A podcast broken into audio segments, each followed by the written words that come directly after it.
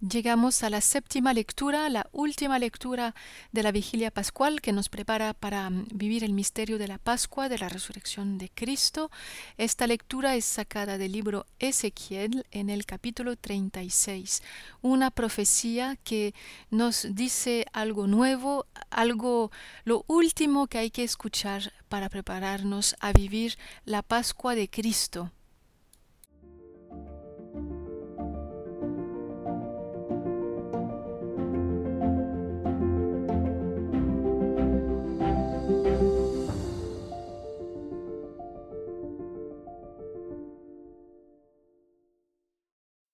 Lectura del profeta Ezequiel.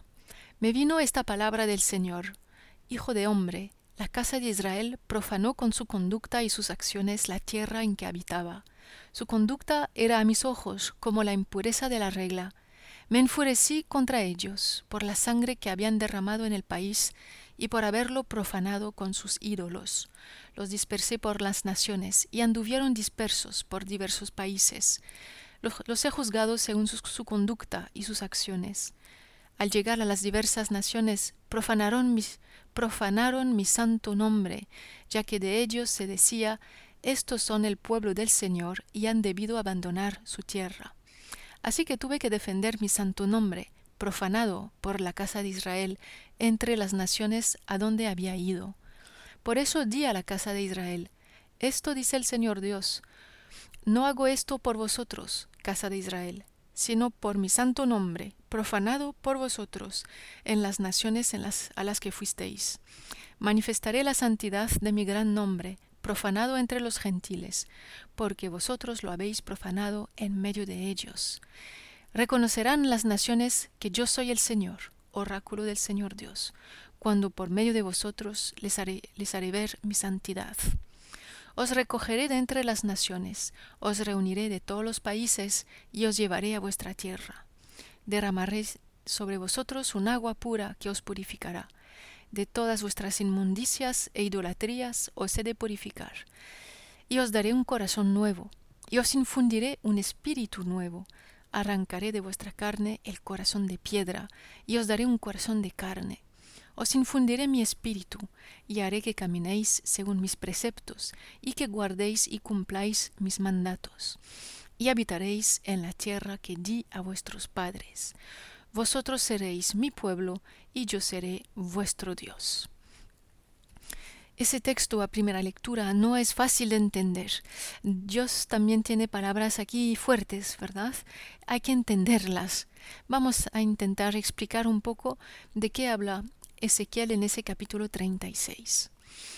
Todo empieza como una especie de monólogo divino dirigido al profeta. El profeta aparece como un amigo, un confidente del Señor. Y lo que dice Dios en ese monólogo es que hubo una ruptura. Denuncia una ruptura, una ruptura entre Dios y su pueblo y también entre su pueblo y la tierra en la que habitaba. La consecuencia de esta ruptura es que el nombre de Dios es profanado. Y entendemos también que el pueblo está disperso fuera, fuera de su propia tierra.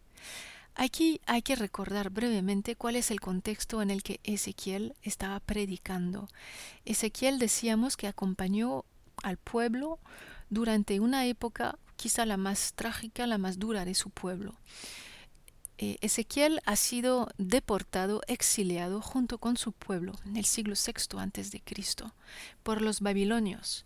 Por lo tanto, Ezequiel, que es un sacerdote y profeta, va a intentar explicar a su manera, ofreciéndonos una meditación, y es la que acabamos de leer, del por qué y del cómo nos ha sucedido esto, por qué eh, hemos sido exiliados, por qué hemos tenido que atravesar tal prueba. Y mm, vamos a ver pues cómo Ezequiel em, resuelve este tema, ¿no? Cómo lo explica. Primero dice que la tierra ha sido, ha sido profanada. La tierra ha sido, eh, se ha vuelto impura. ¿Por qué? Por actos que contradecían la ley de Dios. Esos actos son mencionados en el, en el versículo 18. Me enfurecí contra ellos por la sangre que habían derramado en el país y por haberlo profanado con sus ídolos. Ya ven que aquí dos cosas son em, condenadas, dos cosas son denunciadas. El haber hecho eh, caer la sangre, ¿no? el haber derramado la sangre. Es decir, aquí un, un pecado Mm, moral, digamos, contra el hermano, ¿no? el hecho de matar. ¿no? Pero también em, ese pecado podría tener un sentido más cultural, porque enseguida viene dicho, lo han profanado con sus ídolos. Es decir, hay unas prácticas idolátricas que están siendo aquí condenadas eh, em, por el profeta. Ya saben que es una constante desde el libro del Deuteronomio, eh, Israel no puede adoptar las costumbres eh, de los paganos, tiene que renunciar a muchas cosas, entre ellas, y seguramente hace aquí alusión a, esa costumbre, la costumbre de sacrificar a un hijo para ganarse los favores de Dios. Eh, esas son las, las, las, basuras, las impurezas que, que Israel parece que ha cometido con a la manera de los de los gentiles, de, los idólatras, de los que, de los demás pueblos.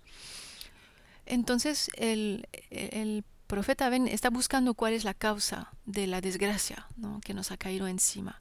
¿Por qué hemos sido exiliados? Porque hemos pecado. Bueno, el caso es que el resultado es que la tierra es profanada. No solo los actos de los hombres, o sea, la, consecuencia, una de las consecuencias de esos actos humanos es que la misma tierra está siendo eh, impura a causa de, ellos. Los ritos de purificación no fueron suficientes para restablecer el desorden. Ha sido necesario exiliar al pueblo para que purgue sus, sus, faltas. Realmente el exilio está aquí comprendido como un castigo por el, por el pecado.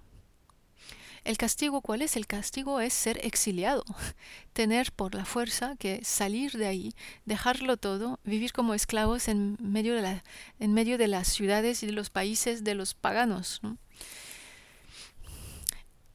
Y el resultado de este exilio tiene consecuencias también para el nombre de Dios. Dice el profeta que el nombre divino ha sido profanado. El nombre de Dios es impuro a causa de este, del hecho de que su pueblo haya sido eh, disperso, exiliado entre los demás pueblos. A ver, hay que empezar, empecemos por comprender por qué es tan importante el nombre divino. ¿no? El nombre es como la personificación misma de Dios. Eh, conocer el nombre de la persona es conocer a la persona. En el lenguaje bíblico, el nombre tiene una dimensión o una muy dinámica eh, que es extraña a nuestro modo de pensar y de hablar. ¿no? Para nosotros el nombre no dice nada de, aquello que lleva, no dice nada más que, aquello que lleva el nombre. El nombre es como una cosa exterior, ¿no? que no manifiesta necesariamente lo interior, es una etiqueta. Pero en el Antiguo Oriente, en cambio, el nombre era de grandísima importancia. El nombre no era una pegatina arbitraria, no es una indicación añadida. El nombre marca, indica la naturaleza de un ser, marca la peculiaridad de una persona. El nombre es mucho más que un sonido. Hay una, algo de esencial entre la persona y el nombre que lleva la persona. El nombre revela a la persona. Y por eso está prohibido, por ejemplo, utilizar, jurar en nombre de Dios, utilizar el nombre de Dios en falso, según el Éxodo capítulo 20.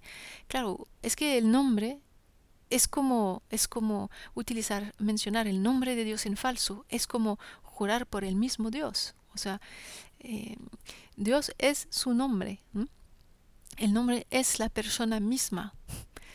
Em, también otro, otro aspecto para comprender la importancia del nombre es que muchos personajes de la Biblia cambian de nombre, más bien Dios les cambia el nombre. Abraham pasa, pasa a ser Abraham, es decir, padre de una multitud. quiere decir que su, su misión cambia en el fondo, su ser cambia, su vida va a cambiar. Ese cambio de nombre indica ese cambio esencial. Sarai cambia de nombre, pasa a ser Sara, Jacob, Israel, Simón, Pedro, etc. Entonces entendemos que el nombre de Dios ha sido profanado. Eso es gravísimo. Significa que el mismo Dios ha sido en el fondo em, eh, pues humillado, profanado, el mismo Dios, ¿no? ¿Cuál es la idea que está detrás de esto? La idea es que como Israel ha sido deportado, exiliado, su Dios em, está siendo humillado por los demás pueblos. Significa que el Dios de Israel no era fuerte, era más pequeño, más débil que los otros dioses. Nuestro Dios, si yo soy babilónica, Marduk, era, eh, ha vencido al Dios de Israel.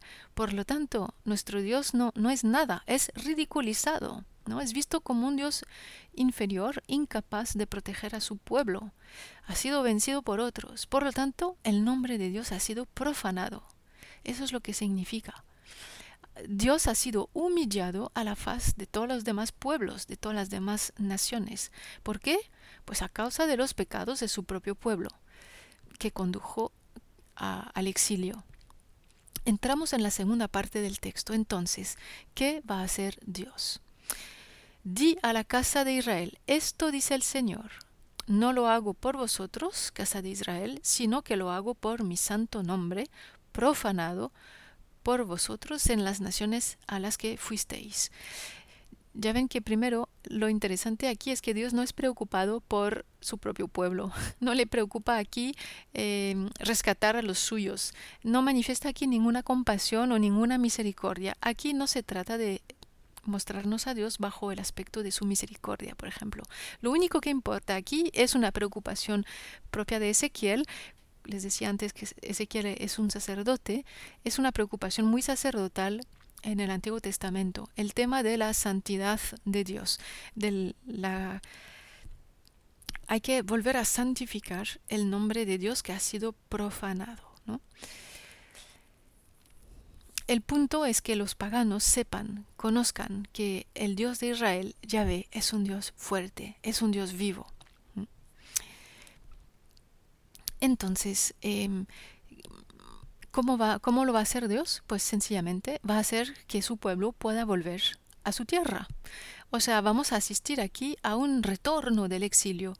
Os recogeré de entre las naciones, os reuniré de todos los países, os llevaré a vuestra tierra la posibilidad del volver, eh, pues va a ser una prueba ante todos, manifiesta, de que nuestro Dios es fuerte. Israel vuelve a su tierra, su Dios lo trae de vuelta.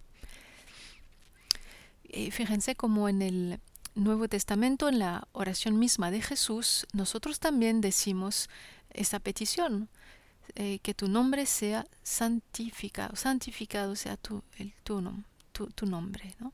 Nombre de Dios, el nombre de Dios solo puede ser santificado por Dios mismo. Nosotros lo profanamos, nosotros le faltamos de respeto cada vez que pecamos. Por lo tanto, en esta oración Jesús nos enseña a pedirle a Dios que santifique su propio nombre, ¿no? que deshaga el mal que nosotros hemos hecho. Nosotros profanamos su nombre, pues le pedimos a Dios que santifique su nombre, que su nombre sea santificado a los ojos de todos. Em, también nosotros le pedimos a Dios que nos, nos lleve a una tierra, a, una, a la tierra, a la tierra patria, la nuestra. ¿Cuál es? Para nosotros el tema no es volver a instalarse eh, y mudarse a Israel, ¿no? Eh, para nosotros el tema es, el punto es entrar en la tierra de Cristo, en el reino predicado por Cristo. Esa es la tierra de la que estamos ya adentrados, ya y el reino ya está aquí, ya estamos dentro por nuestro bautismo, ¿verdad? Pero mm, esto no es del todo visible. De alguna manera seguimos siendo separados por, de alguna manera tenemos que seguir caminando para entrar cada vez más en este reino. No es una tierra física, es el reino. Em, por lo tanto, cuando le pedimos a Dios que santifique su nombre, es como en el libro de Ezequiel, ¿cómo se va a hacer esto? Pues eh, Dios nos va a hacer entrar de nuevo a nuestra tierra, eh, entrar en el reino. Vivimos realmente como exiliados, ¿no? Eh, hay esa oración de la Salve Regina en la que decimos, decimos a la Virgen, gritamos hacia ti como hijos desterrados, ¿no? hijos de Eva desterrados. Pero Dios va a hacer mucho más que traernos o traer a Israel de regreso sobre su tierra. Lo va a revitalizar, va a revitalizar la relación entre Él y su pueblo. Em, vean cómo dice, derramaré sobre vosotros un agua pura os, que os purificará de todas vuestras inmundicias e idolatrías os he de purificar. Entonces, primer gesto de, Dios, eh, el gesto del agua, del agua que lava. Fíjense cómo este gesto del agua ha pasado en la liturgia cristiana, en el bautismo. Eh, un agua que limpia de las inmundicias e idolatrías, ¿no? de todo lo que nos ha hecho eh, pecar y lo que ha, nos ha llevado a perder la tierra. Os daré un corazón nuevo, os infundiré un espíritu nuevo. Arrancaré de vuestra carne el corazón de piedra, os daré un corazón de carne. Corazón, espíritu es una manera de designar a la persona entera. Em, el corazón en particular es el lugar del discernimiento, el lugar de las decisiones, el lugar de, la conciencia más profunda.